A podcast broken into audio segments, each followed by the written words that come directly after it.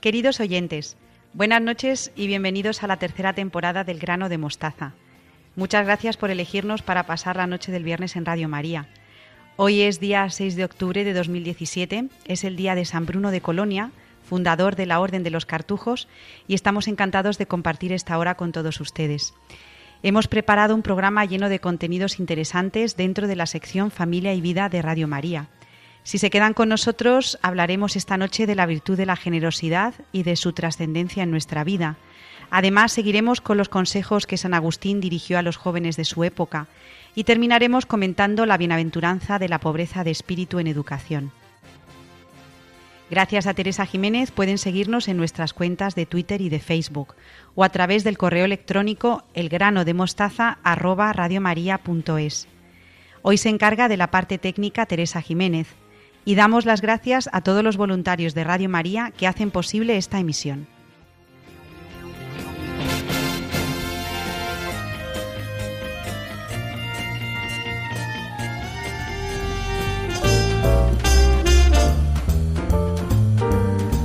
Comenzamos el programa número 25 del grano de mostaza en nuestra tercera temporada y tengo aquí a mi lado a dos colaboradoras habituales que son Beatriz Hormigos y mi Victoria Melchor. Buenas noches a las dos. Hola Ana, buenas noches. Buenas noches Ana. ¿Cómo estáis esta noche de viernes? ¿Bien? Bien. Bien, muy bien. Sí, bueno, pues creo, Beatriz, que vamos a seguir con la sección que comenzaste en el programa de septiembre con los consejos de San Agustín a los jóvenes, ¿verdad? Sí, en el programa anterior vimos los cuatro primeros consejos, que eran, por recordarlos, la limpieza de corazón, la sobriedad, el amor al dinero y la fortaleza y la presencia de Dios.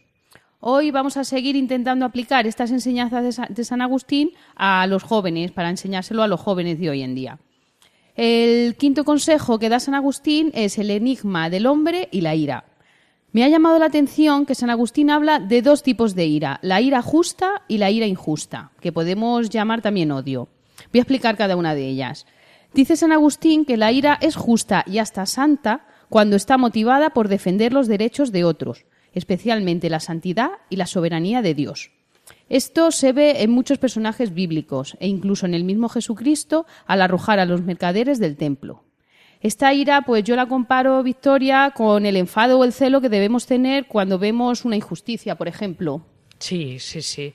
Yo creo que sobre todo se debe referir aquí San Agustín a la, a la justa ira de Dios como juez, porque cuando llegue el final de los tiempos y cada uno en nuestro juicio particular, pues el Señor nos va a juzgar como juez.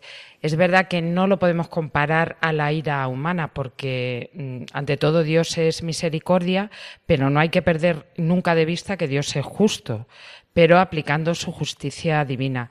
Entonces, es verdad que nos puede chocar esa ira, llamándolo así entre comillas, que podríamos decir a lo mejor justicia, y bueno, se ve un poco reflejada en el Nuevo Testamento cuando Jesús expulsa a los mercaderes del, templo porque realmente no estaban haciendo nada bien y los expulsa del templo de la casa de oración.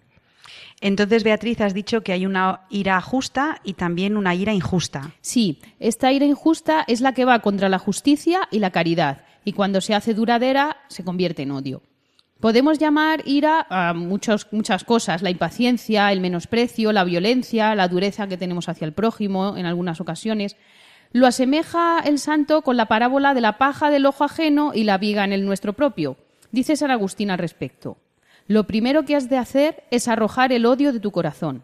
Esta es la viga que es preciso quitar de tu ojo. Gran diferencia hay entre un ojo ofuscado y un ojo apagado. La paja ofusca, la viga apaga. Hay una cosa que dice San Agustín que a mí me, me ha gustado mucho. Dice así, hay bastante diferencia entre el pecado del que se deja dominar por la ira y la crueldad, la crueldad del que odia. Nos airamos con nuestros hijos, pero ¿quién es el que los odia? Sí, la verdad es que eso, eso es cierto. Y bueno, nosotras a lo mejor como, como educadoras lo podemos ver más, más manifiestamente en clase. A lo mejor hay un momento determinado en que tienes que, tienes que regañar a las niñas, tienes que corregir, pero está claro que nunca las odiamos, como puede pasar con los, con los padres. Eso sí que, eso sí que es cierto. Y bueno, lo que, lo que decías tú, Beatriz, leyendo a, San Agustín, que es lo malo de, la ira es que se convierta en, en odio, porque es cierto que puede haber dos tipos de odio, el odio hacia el hermano, hacia el otro, pero también el odio hacia uno mismo.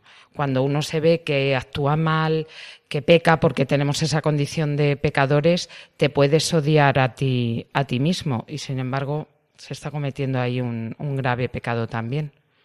Y luego habla también, Beatriz, lo que nos has dicho del ojo ofuscado y el ojo apagado. Fíjate que la viga eh, la asemeja San Agustín al, al, odio del corazón y eso es como apagar, es decir, no puedes mirar al prójimo porque el odio ha, apagado ¿no? la vista de, pues de tu corazón, no puedes mirar a los demás. Claro. San Agustín dice que nosotros debemos aprender de Cristo, que se definía él mismo como manso y humilde de corazón. Bueno, yo creo, Beatriz y Victoria, que este quinto consejo ha quedado bastante claro, que al principio parece un poco chocante lo de la ira justa, la ira justa y la ira injusta, pero por supuesto estamos hablando de la ira divina en pues eso, en pos de una de, algo justo, no de no porque se me va un poco la olla, ¿no? Como dicen hoy en día la gente. Bueno, ¿cómo es el sexto consejo, Beatriz? Pues sexto consejo son las tentaciones. Sobre ello dice San Agustín, sé el centinela de ti mismo, vigila tus sentidos y tus deseos para que no te traicionen. El enemigo del joven, en todos los tiempos, ¿eh? en este, en época de San Agustín, en todas las épocas, eh, es múltiple. Hay uno interno, que es el egoísmo, y dos externos. Por un lado, el demonio, que nos está tentando continuamente, pero también el ambiente que nos rodea, que quizá yo creo que en la actualidad em, también nos tenta bastante. Dice San Agustín, nuestra vida en este destierro no puede estar sin tentación. Nadie se conoce a sí mismo si no es tentado, ni puede ser coronado si no vence, ni vencer si no pelea, ni pelear si le falta enemigo y tentaciones. Sí, es, es cierto lo de las tentaciones. Yo cuando, cuando leía este, este consejo, es cierto lo del demonio, que está, ya lo comentamos también en el, en el programa anterior, rondando a ver, a ver a quién devora pero también lo del ambiente. Qué importante que nuestros jóvenes, que nuestros hijos tengan un buen ambiente. Eso a mí me parece fundamental, porque la tentación va a estar ahí siempre. Yo creo que no va a desaparecer hasta el final de los tiempos, porque el tentador va a estar hasta el final de los tiempos. Sin embargo, si intentamos que nuestros jóvenes estén en un ambiente lo más sano y saludable posible, haría eso muchísimo bien. También es verdad, Beatriz y Victoria, que siempre dicen que hay que evitar la tentación. Una vez que, bueno, pues si estás en ella, pues intentar luchar, pero el modo más eficaz de vencerla es ni siquiera ponerse en, pues, en la tesitura de que estés tentado. Lo digo por lo del ambiente. Sí, lo que pasa que dice San Agustín que hay veces que te viene la tentación. Aunque tú no te pongas en tentación de, te viene, pero algo muy distinto es mm, sentir la tentación a consentir la tentación. Entonces, Beatriz, ¿es lo mismo la tentación que el pecado? No, no, no, lo acaba de decir Victoria. No es lo mismo sentir que consentir. Solo se da pecado cuando se consuma la tentación con la libre aceptación de la voluntad, que la admite, la prueba y la retiene. Por lo tanto, sentir no es consentir. Esto a nuestros jóvenes y, a, nuestros oyentes adultos hay que repetírselo, ¿eh? Sí, porque el problema es que nos dejamos llevar por los sentimientos, que es lo que leía Beatriz al principio de San Agustín. Tanto nosotros, pero sobre todo en esa época de la adolescencia, el sentimiento es lo que prima por encima de todo y eso es lo que hay que educar. Sí, y también lo que dice San Agustín de conocerte a ti mismo. Tú sabes lo que puedes, en lo que puedes eh, caer. Si te conoces bien, pues saber que hay tentaciones en las que puedes caer más fácilmente que en otras. Por ejemplo, Victoria y Beatriz, hay gente que tienen problema con la pereza. Hay otra gente suena el despertador y se levantan sin problema. Hay otros que tienen, eh, no sé, podrías ponernos algún ejemplo, Victoria, de tentaciones en las que la gente dice, pero bueno, ¿cómo es posible que te pase esto a ti? Si a mí no me pasa, pues claro, porque tenemos toda la misma naturaleza, pero distintas Bueno, depende características. Cada uno. puede ser con la pereza, otro puede ser con la, con la comida, por ejemplo. O sea, tampoco tenemos que buscar grandes cosas que a lo mejor ya se convierten en, en vicios. Es que ahí habría que diferenciar también, también mucho. O, bueno, relacionándolo con el consejo anterior, con la, ira, con la ira. A lo mejor una persona es más irascible y tiene que hacer ese ejercicio para poder controlarse. Beatriz, entonces, ¿cómo podemos vencer la tentación? A ver, ¿nos da, ¿nos da alguna pauta San Agustín? Sí, nos da una muy clara. Tenemos que estar vigilantes y orar para no caer en la tentación. Eso es lo que dice San Agustín. Qué interesante la oración. La oración, sí. Claro, contar con la ayuda sobrenatural, con la gracia del Señor para vencer las tentaciones. Y también nos dice que por muchas veces que caigamos en la tentación, siempre nos queda la última posibilidad, que es el arrepentimiento. Sí, ahí podemos ver, eh, poner siempre el ejemplo de San Pedro y, Judas Iscariote. Los dos eh, pecaron como pecamos todos, sin embargo uno se arrepintió y el otro no lo sabemos, ¿no? Pero no fue capaz de ir al Señor y pedir perdón. Yo creo que eso es algo que hay que, hay que inculcar también a los jóvenes, a nuestros hijos, a nuestros alumnos. No pasa nada por equivocarse, no pasa nada por pecar, pero sí arrepentirse y pedir perdón, que necesario es el, el perdón. Quiero recordar desde aquí, desde el grano de mostaza, la campaña que está llevando a cabo Radio María este año, Vuelve a casa de la mano de María, en esta radio que es la radio de la Virgen. Por lo tanto, pues aquí estamos ¿eh? para ayudar a todos aquellos que habiendo caído en la tentación y sintiéndose pecadores, como todos lo somos, pues eh, tienen esa posibilidad de volver, volver a la casa. ¿Vale? Bueno, Beatriz, se nos está acabando el tiempo. Mm. Al, a lo mejor puedes iniciar el séptimo consejo. ¿Qué te parece? Sí, pues el séptimo consejo está muy relacionado con el que hemos visto hasta, hasta ahora, que es el conocimiento propio de cada uno. Para poder corregir nuestras imperfecciones debemos conocer cuáles son nuestras limitaciones y nuestras propias miserias, pero también es preciso conocer las cualidades que poseemos y que Dios nos ha dado para poder fomentarlas. Este conocimiento de nosotros mismos tiene que ser verdadero y muy claro para poder corregirnos. Sí, es que si no nos conocemos a, nosotros mismos, pues mal vamos. Es verdad que, se va madurando a lo largo de la vida pero precisamente eh, por eso tenemos que tener un, conocimiento interno, sobre todo por lo que estamos hablando a la hora de ser tentados, a la hora de pecar, porque una vez que tú te conoces, sabes perfectamente dónde te va a atacar el demonio. A lo mejor a mí no me ataca de pereza, porque yo suena el despertador y me suelo levantar enseguida, pero me puede, me puede atacar por otros, por otros sitios. Entonces, muy importante conocerse. Me gusta mucho, Beatriz, lo que dices de conocer nuestras imperfecciones, nuestras limitaciones y nuestras miserias. Qué importante hoy en día, Beatriz, es educar a nuestros niños en, en que sean conscientes de que tienen limitaciones, de que tienen imperfecciones, de que se equivocan, de que pecan, para que también se hagan personas eh, que puedan comprender a los demás, relacionados con el primer consejo que decías, lo de la viga y lo de la paja. Eh, cuando tú conoces tus imperfecciones, puedes tener eh, mayor comprensión de las personas que también son imperfectas. ¿no? Hoy en día quizá ensalzamos mucho a los niños y es verdad que no hay que eh, hacer mucho hincapié en, las cosas malas que tienen, pero sí en, la naturaleza humana, que tenemos imperfecciones. Sí, y además dice San Agustín también que el que se conoce bien a sí mismo le cuesta mucho más juzgar a los demás. Ahí lo tienes. Eso es. Lo del el ojo, la viga y la paja. Ahí está. Además, el Papa Francisco insiste mucho con este tema, con el tema de la crítica, con el tema de juzgar a los, a los demás. Es cierto que si nosotros nos conocemos y nos reconocemos pecadores, no podemos juzgar al hermano que tenemos enfrente porque si él tiene defectos, solo basta con mirarnos a nosotros mismos y comprobar que los tenemos también. Me parece muy interesante lo que comentaba Sana de, inculcar a los jóvenes, a los, a los alumnos, a nuestros hijos, pues eh, precisamente eso, que se cometen fallos y que no pasa absolutamente nada, porque además de los errores y de los fallos se aprende. A veces Mm, inculcamos en, los jóvenes pues eh, como un sentimiento ególatra de el ego por encima de todo y claro, mm, luego vienen muchas cosas de, depresión, de me siento incomprendido, pero eso hay que trabajarlo también.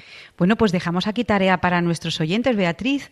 Estos tres consejos eh, no nos ha dado tiempo a los cuatro que trabajaste en el mes pasado, pero en estos tres consejos yo creo que nuestros oyentes pueden tener tarea para trabajar en familia, que es de lo que se trata también, darles pautas, darles ideas para que ellos en familia trabajen.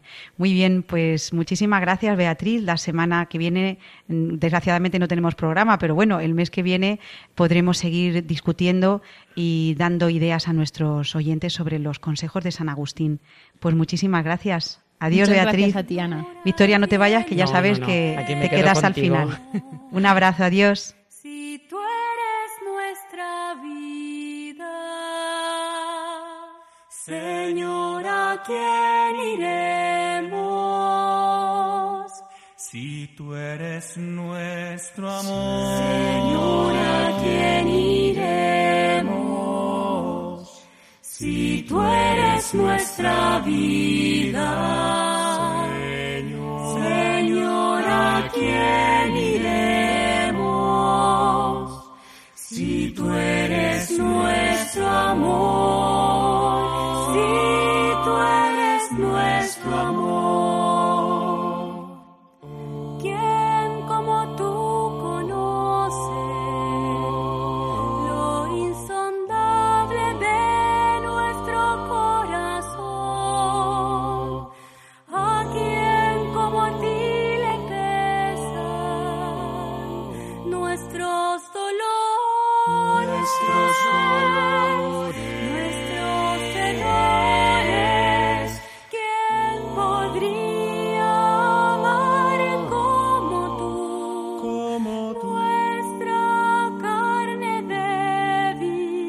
nuestro barro, barro frágil.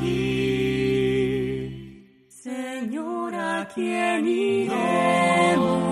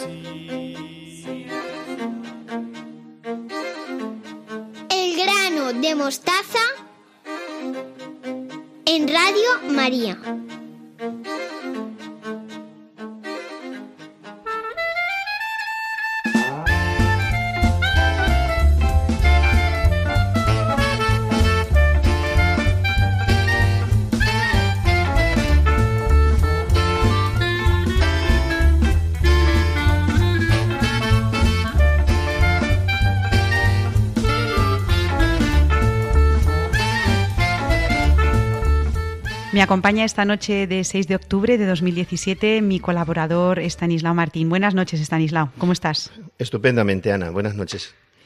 Entiendo que vas a seguir tratando sobre la educación en las virtudes humanas, porque el mes pasado estuvimos hablando de la virtud del orden. Si es así, pues ¿de cuál nos vas a hablar hoy?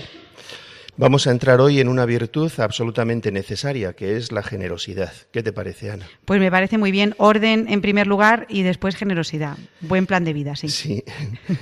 Eh, en el programa del mes anterior yo citaba unas palabras de este pedagogo admirable, que fue Víctor García Oz. Hoy voy a referirme nuevamente a él porque cuando trata de la educación en las virtudes humanas, él propone una clasificación que es muy sencilla y a mí me parece que muy interesante. Dice que en la educación hay cuatro virtudes nucleares que vienen a ser como los, cuatro grandes pilares de la educación moral esas virtudes básicas que soportan el, peso de la educación y que llama fontales porque son como la fuente de donde brotan las demás, son estas cuatro. La que tú has citado, orden, generosidad, trabajo y alegría. Entonces, pues, si te parece, vamos con la generosidad, que quizá ocupe dos programas. Pues en el primero de ellos, Stanislao, la primera pregunta que tengo que hacerte es esta. ¿Qué tiene la generosidad para merecer un rango tan alto, esto de las virtudes humanas, de lo que nos estás hablando. Porque cuando hablamos de virtudes, las que nos suenan como más importantes, pues son las que hemos estudiado desde que éramos pequeños, la fe, la esperanza, la caridad, la prudencia, y así puedo seguir, ¿no? La generosidad es una virtud muy importante, extraordinaria. Ahora diremos algo. Pero cuando García Oz la propone como virtud básica para la educación, hay que entender que él no está fijando tanto en la propia virtud cuanto en la persona del niño. El enfoque es educativo. Por eso, para hablar de esta virtud, nos vamos a situar en dos planos, el de la propia virtud y en el niño como sujeto de la educación. Yo creo que a la virtud en sí misma debemos dedicar no demasiado tiempo, estrictamente lo necesario, para centrarnos más en lo que respecta a la educación. Puestos en el plano de la virtud, de la generosidad vamos a decir dos cosas fundamentalmente. Una, que es la virtud por la cual damos de nosotros mismos o de nuestras cosas con amplitud, con largueza, especialmente cuando se trata de nuestros bienes, de nuestras riquezas es la virtud de las personas espléndidas, de las personas desprendidas. Y la segunda cosa es que es una virtud que cae bien. No me atrevo a decir que esté de moda, porque no creo que no llega tanto, ¿no? Pero sí goza de buena prensa, de buena reputación. Hombre, Stanislao, yo creo que todas las virtudes gozarán de buena prensa. ¿O es que piensas que hay virtudes que caen bien y otras que no tanto? Las virtudes siempre son buenas, claro. Pero hay mucha diferencia de unas a otras. Em, con un ejemplo la modestia o la sobriedad, que son virtudes muy importantes, no están de moda. En cambio, la generosidad sí. No cabe esperar que la persona modesta reciba muchos aplausos por ser modesta, pero sí cabe esperarlo respecto a la persona generosa. Si alguien emplea el tiempo o el dinero que iba a gastar en unas vacaciones, por ejemplo, en una ONG solidaria, es seguro que tendrá mayor reconocimiento que, que por ser persona recatada, ¿no? Ese reconocimiento no pone ni quita eh, nada del valor objetivo de la virtud, pero sí que nos viene bien desde el punto de vista educativo porque a la, hora de educar en una virtud de buena prensa contamos con un plus importante y es que el viento sopla a nuestro favor. Me gusta mucho esto que dices, que educar a favor del viento es mucho mejor que educar en su contra. me parece que hay que tener también sentido común. Sí, claro. Claro, hay que aprovechar, eh, hay que aprovechar los tirones, ¿no? Los pocos tirones con los que podemos encontrar, y alguno hay. Sí, y hablabas al principio de esta virtud que había dos planos, el de la virtud propiamente dicha y, la, y el del niño. Eso es, sí. Eh, en este eh, último, en este segundo, es en el que yo quiero centrarme más, ¿no? El niño, el adolescente, el joven, incluso el adulto, ¿no? Porque las virtudes nos vienen, nos vienen bien a todos. De todas formas irán saliendo cosas también de la propia virtud, lógicamente. Puestos en el plano del niño, debemos decir que la generosidad es una virtud eminentemente educativa por varios motivos. El primero, porque uno de los grandes objetivos de la educación es hacer personas libres. O, si se prefiere, mm, todavía mejor dicho, formar personas para que sepan hacer un adecuado uso de su libertad. Y para ello la generosidad es enormemente valiosa, muy valiosa. La generosidad ayuda a ser libres porque cultiva el desprendimiento, porque favorece que el corazón no se apegue a las cosas. Tan es así que en la, en la, perdón, en la literatura moral tradicional, a lo largo de muchos siglos, esta virtud de la generosidad no era reconocida por este nombre, se le llamaba la virtud de la liberalidad, y así consta en los tratados morales, ¿no? Porque libera el corazón de las ataduras de las cosas. Eso es. Pero Estanislao, quizá algunos oyentes de nuestro programa de Radio María eh, se pregunten, ¿hay algo malo en no ser desprendido? ¿Por qué hay que ser desprendido? ¿Acaso no es legítimo que uno disfrute de sus bienes, que se los ha ganado honestamente? Hombre, sí, que uno disfrute de sus bienes, los que se ha ganado, por ejemplo, con su trabajo, no solamente es legítimo, sino que está muy bien y no merece reproche alguno, faltaría más. Pero moralmente, digamos que tiene una altura mayor el ser desprendido. Además, lo uno no quita lo otro. La generosidad no consiste en desprenderse de todo lo que uno tiene, sino de parte de lo que tiene. Desprenderse de todo también entra dentro de la generosidad, pero para hacerlo hay, que tener muy claro que es algo que Dios pide expresamente. ¿eh? Porque también se puede ser un, un manirroto, una persona derrochadora, y eso de virtuoso no tiene nada, evidentemente. La generosidad, como toda virtud humana, repetimos hoy lo que ya venimos diciendo en varios programas, la virtud está en el término medio y huye de los dos extremos. ¿eh? Siempre busca el término medio. La generosidad está en el punto medio de un exceso, que sería la prodigalidad, ¿no? Algo que nos recuerda a la parábola del hijo pródigo, el que derrochaba todo.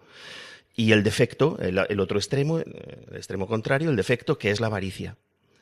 La prodigalidad, ya digo, es el derroche y se da cuando uno gasta sin ton ni son en lo que no debe, mientras que la avaricia, que es pecado capital, la padece quien no se gasta ni en bueno ni en malo, ¿no? Y cuando se desprende de algo, aunque sea de lo necesario, lo hace con escozor, doliéndose de haber tenido que gastar.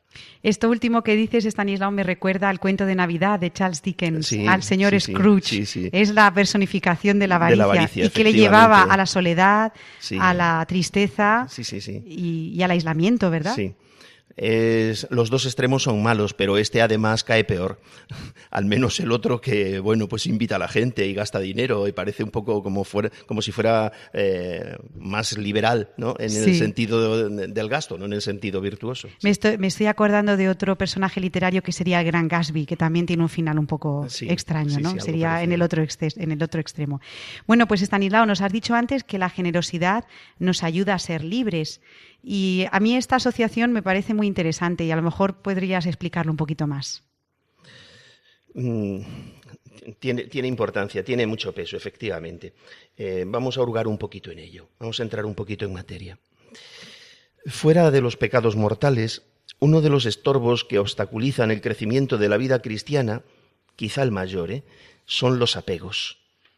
Los apegos son esos amores irrenunciables, esos amores que tenemos a cosas, a costumbres, a personas, y que están tan arraigados que se nos hace imposible vivir sin ellos. No tienen por qué ser malos, ni tienen por qué ser malos en sí mismos, pero pueden estorbar para amar a Dios como Él quiere ser amado. O dicho de otra manera, para cumplir con el primer mandamiento, amarás a Dios por encima de todas las cosas. Este mandamiento, dicho con palabras del Antiguo Testamento, que luego refrendaría Jesucristo en el Nuevo, si es fácil de recordar, supongo que los oyentes también lo recordarán, porque aparece formulado con mucho peso que decíamos antes, ¿no? Amarás al Señor tu Dios con todo tu corazón, con toda tu alma, con toda tu mente.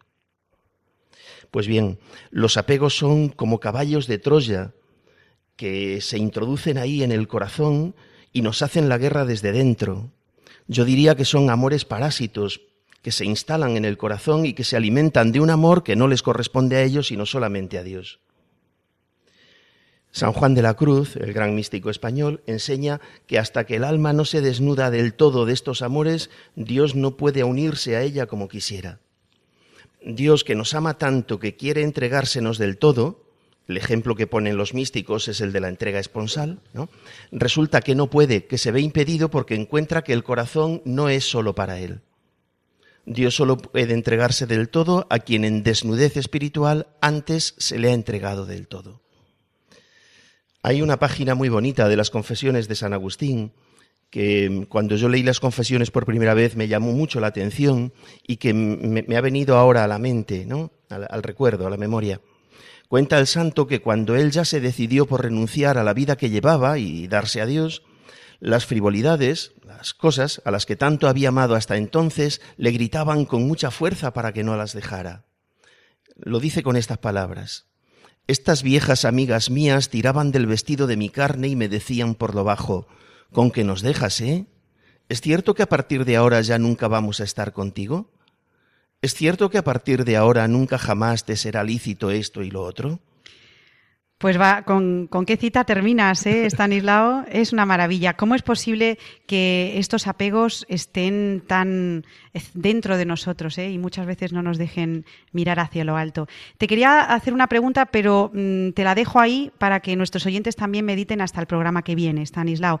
Hablabas de los apegos y yo entiendo también que en la educación hay ciertos apegos que son positivos. Sobre todo me estoy refiriendo a los niños pequeños. Se habla mucho en psicología de, que los niños tienen que tener los apegos ordenados y que eso luego les va a capacitar para eh, ser personas también pues eh, rectas, ¿no?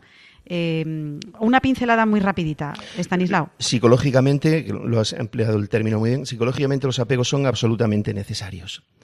Lo que pasa es que, como los dientes de leche, ¿no? Son absolutamente necesarios, pero tienen que dejar paso a otros que realmente hagan su función. Lo dejamos así. Bueno, pues yo creo que con esta breve respuesta en el programa de noviembre podemos eh, ahondar un poquito más en esto de los apegos, porque es verdad que es una palabra que se utiliza mucho hoy en día. el niño que tiene bien los apegos, el niño que los tiene desordenados. Y, y, nada, también te pediría para el próximo programa, lo dejamos también abierto, pues que me pusieras algún ejemplo de cómo enseñar la virtud de la generosidad en los niños que yo creo que también a lo mejor los oyentes eh, nos pueden dar alguna clave, Como, como, antes del último programa, ya sin, usar mucho tiempo, eh, tendremos el domingo del Domum, en este mes de octubre, pues me parece que es una buena ocasión para practicar la generosidad. Lo dejamos así. Ahí, ahí tenemos una buena idea. Sí, Estanislao. No me puedo ir, eh, o sea, no quiero que te vayas sin antes decirme una palabra sobre la festividad de la Virgen del Pilar, del 12 de octubre. Ahí tenemos, tenemos en este mes, bueno, mañana mismo, día 7, ¿no? Virgen del Rosario y luego Virgen del Pilar, las dos muy españolas, una por el fundador y además muy extendida entre nosotros y la otra pues por, por todo lo que ha significado la Virgen del Pilar en la, en la historia de España. Me parece que es lugar de peregrinación recurrente. O sea, no es yo ya estuve en el Pilar. Bueno, bien, estuviste en el Pilar, pues eh, quizá, dadas las circunstancias que estamos viviendo en España, no vendría nada mal pasarse por el pilar siempre que uno pudiera, precisamente para, pedirle, bueno, pues porque las cosas vayan bien en nuestra tierra. Muy bien, Estanislao, pues con ese deseo te despido y en noviembre retomamos estos temas. Muchísimas gracias. Muy bien, gracias, Ana. Gracias adiós, Estanislao. Adiós, adiós. adiós.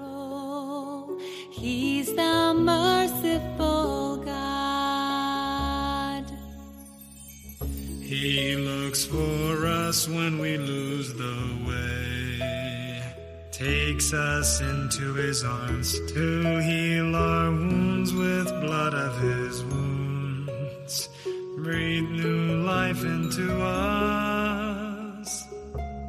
Blessed are the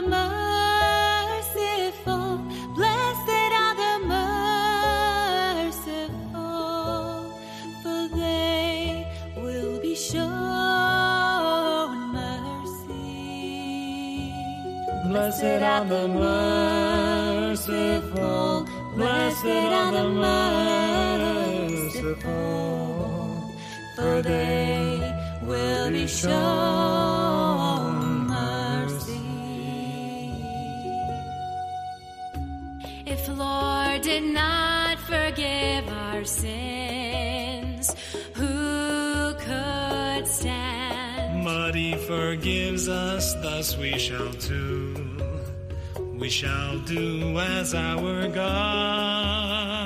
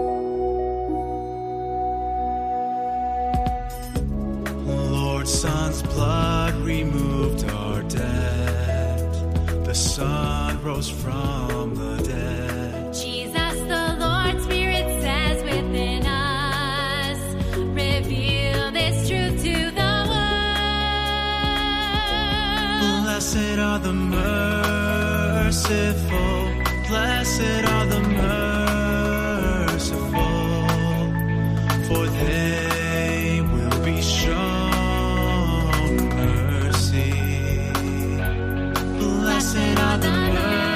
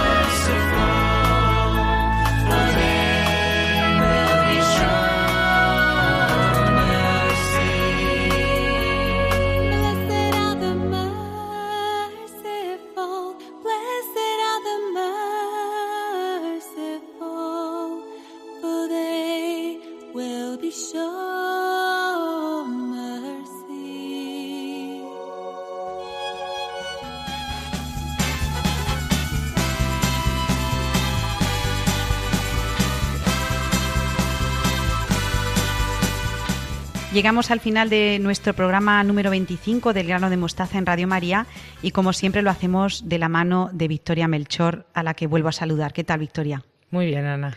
Estamos bien, ¿verdad? Bueno, pues eh, el mes pasado introdujiste el tema que vas a tratar durante este curso, Sí. que eran las bienaventuranzas adaptadas a la educación.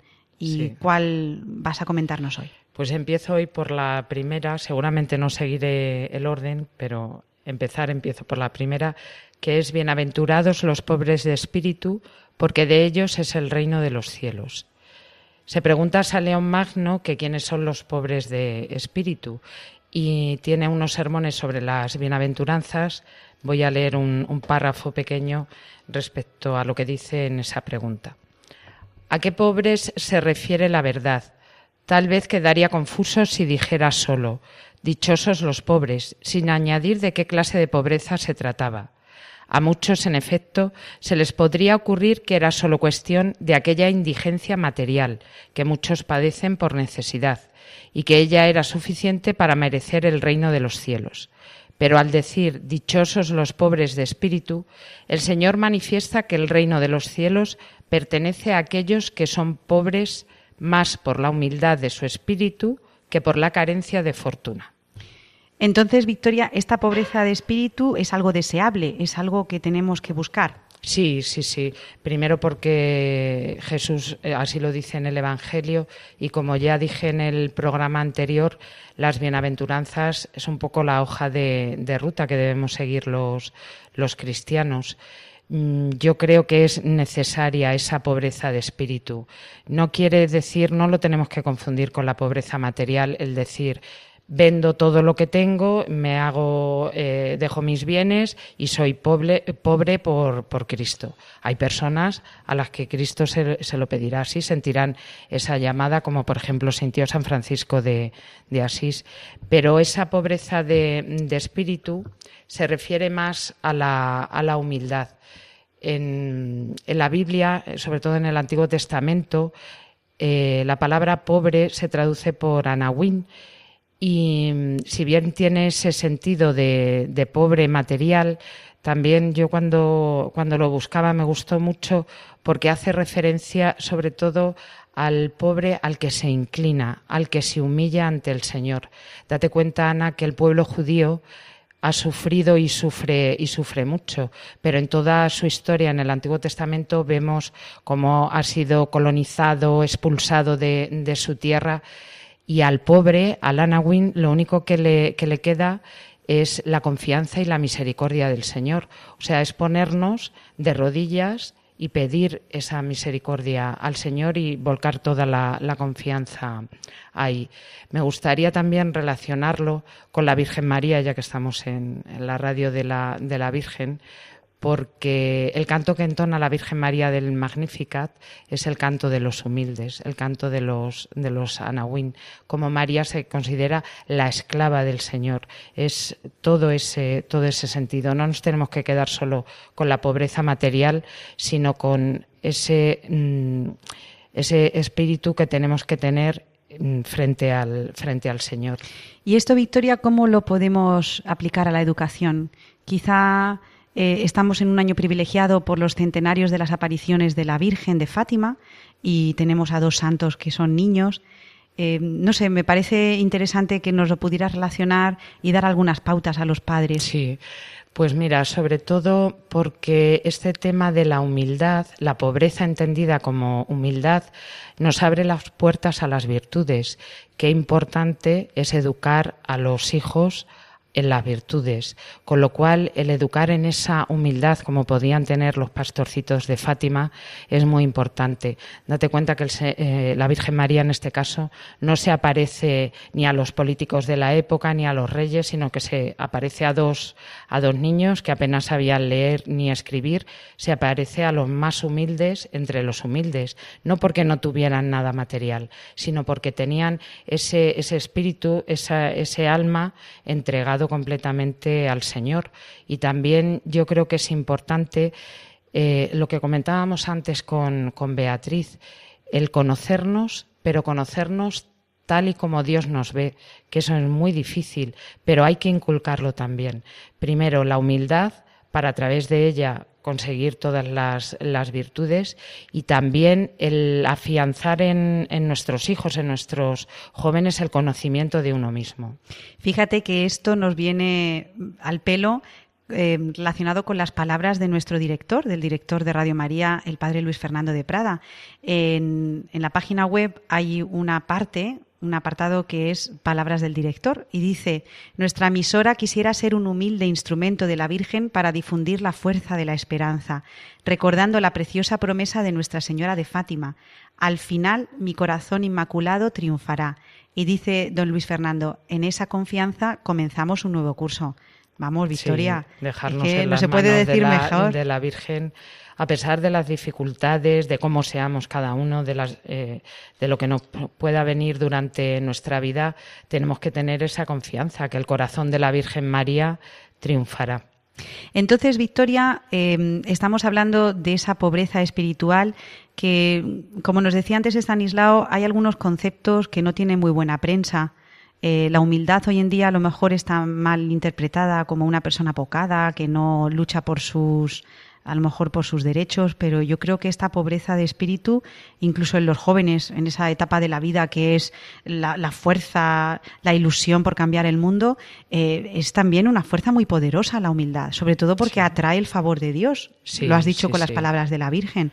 Por lo tanto, desterremos todas estas eh, concepciones erróneas sobre una, totalmente. una persona humilde. No tiene por qué ser, vamos, que la Virgen cuando, cuando Mm. tenía que decir algo lo decía. Sí, sí, sí. Además, que efectivamente es un concepto erróneo, porque no tiene que ver nada el apocamiento, la timidez con el ser, el ser humilde. Además, mm, se pierde de vista también una, una cosa, y es que no tiene que ver nada la humildad con los dones que hemos recibido de Dios.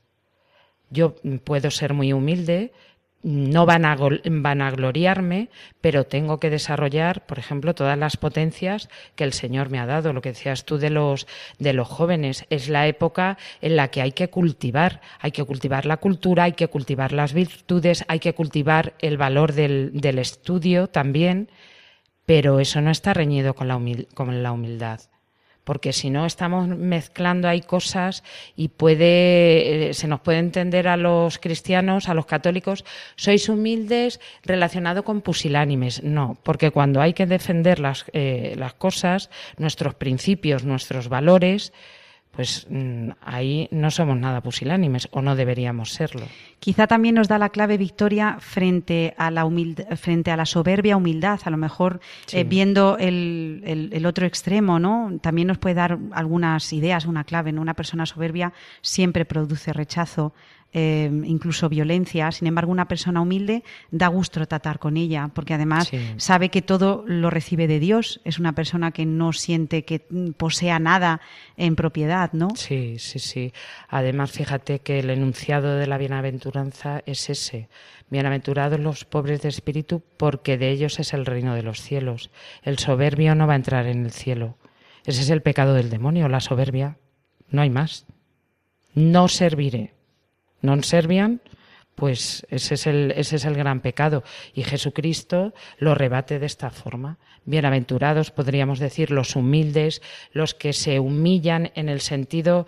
mm, a ver, es que ahora hay que tener mucho cuidado Sí. con las palabras, pero es en ese sentido. Humillarse es poner dela- en- ponerse delante del Señor y reconocer la grandeza que tiene Dios y que nosotros no valemos nada. Eh, no la humillación en el sentido de, vejación, no tiene nada que ver. Y Jesucristo, mm, eh, la recompensa que pone es el reino de los cielos. Si recuerdas en el, en el primer, o sea, en el programa anterior, cuando comentaba lo de las bienaventuranzas, decía que la palabra bienaventurado significa mm, el que está alegre, la alegría. Pues mm, de esta forma lo tenemos que transmitir también. Es verdad que vemos nuestras miserias, nuestras limitaciones, pero somos bienaventurados, estamos alegres con, porque nuestro va a ser el, el reino de Sí. los cielos. Y además también eso, eh, Victoria, te va a capacitar para ser más libre, porque el humilde, totalmente. claro, depende totalmente de Dios y sabe que la libertad le viene de Él. Está, está todo muy bonito, me gusta mucho, Sí, Victoria. sí, sí. ¿Qué te parece si comentamos las últimas noticias de Radio María? En nada, dos minutitos que nos quedan. Pues mira, te digo que el sábado, eh, mañana, el 7 de octubre, eh, tendremos un programa especial en directo con el padre Luis Fernando de Prada, que es el director de Radio María, que dará a conocer la nueva programación y tendrá lugar de, de 5 a 7 en Radio María. Todos aquellos oyentes que se sientan llamados están invitados a ir al Paseo de Lanceros número 2, planta primera en Madrid. Pues es una oportunidad para conocer Sí, en directo sí. eh, a todo el programa, a todo el equipo de Radio María, que lo componen muchas personas y muy entregadas, Victoria. Sí. Bueno, y también te comento que eh, hay una Santa Misa en la fiesta en honor de la Santísima Virgen del Pilar. Se celebrará el día 12 de octubre a las 12 de la mañana en la Basílica de Nuestra Señora del Pilar. Así que nada, animamos a todos los oyentes a que Sí, puedan Que participar. participen en la fiesta de la Virgen. Y luego yo sé que este tema te va a encantar.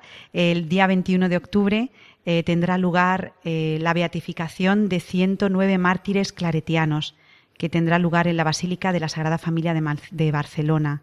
Estos mártires fueron asesinados por odio a la fe en la persecución religiosa de España de los años 30. Yo sé que este es un tema que te toca muy sí, de lleno. sí, mucho. Así que nada, animamos. Sí, yo animo eh, sobre todo a que, a que sigan la, la ceremonia a través de Radio María y que escuchen con atención las palabras del cardenal Angelo Amato porque es un señor que de una claridad tremenda. Pues muchos eventos, esta radio está viva, la radio de la Virgen, y te doy muchísimas gracias, Victoria, porque con tus palabras yo creo que nuestros oyentes también eh, meditan, piensan, y estas cosas no se dicen por ahí. Entonces, tenemos Sí. una responsabilidad. Yo creo que ya que tenemos la suerte de, de poder participar en Radio María, eh, debemos transmitir a través de las ondas lo que, como dices tú, no se oye en otros sitios. Tenemos la responsabilidad, además. Muchísimas gracias, Victoria. Cuídate y nos vemos dentro de un mes. Adiós. Gracias a ti, Ana. Adiós.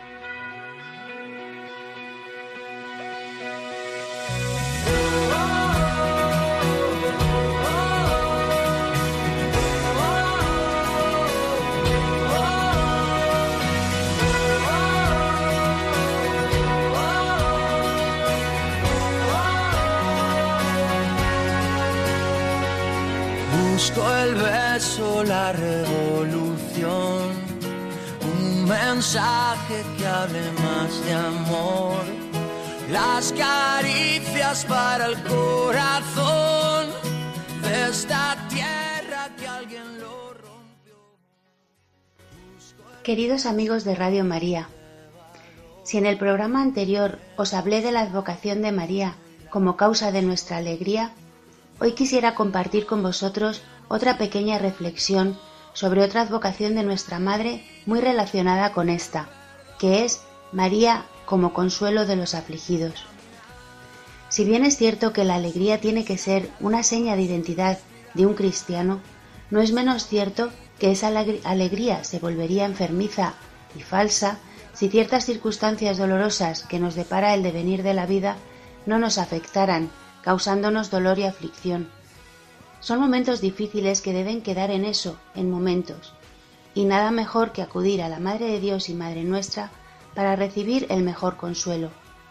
Ella está particularmente atenta a la aflicción de sus hijos, y como mejor exponente de los bienaventurados los que lloran, porque ellos serán consolados, pues ella, tras la pasión de su Hijo, recibió el consuelo de la resurrección, nos acompaña en esos momentos de dolor y soledad. Acudir a ella es encontrar seguro su presencia consoladora porque ella es el consuelo. Pero esto no quiere decir que el dolor o la aflicción se vayan a ir de repente, sino que ser consciente de su humano consuelo y su presencia real a nuestro lado nos saca de un pozo profundo en el que podríamos hundirnos. Ella nos tiende la mano y tira de nosotros para caminar con la fuerza necesaria cada día, y esto es fundamental en el día a día de la familia. El consuelo y la alegría llegarán cargados de paz y sosiego de, la, de su mano, de la mano de María. Ánimo, amigos, no dejéis de acudir a María, que ella nos está esperando. Un fuerte abrazo, amigos. Rezamos unos por otros.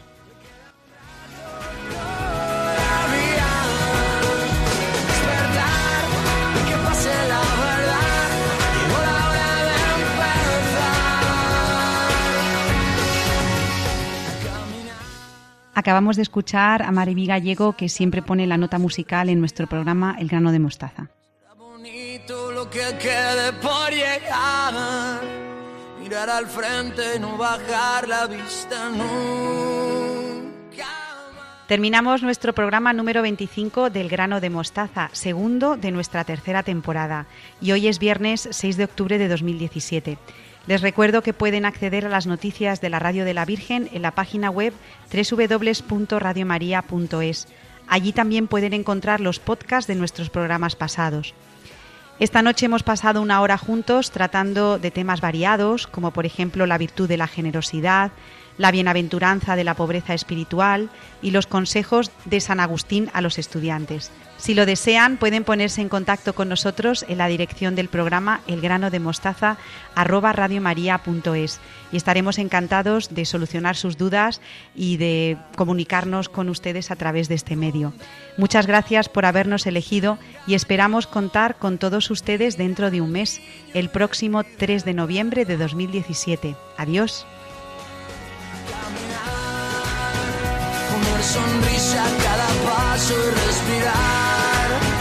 será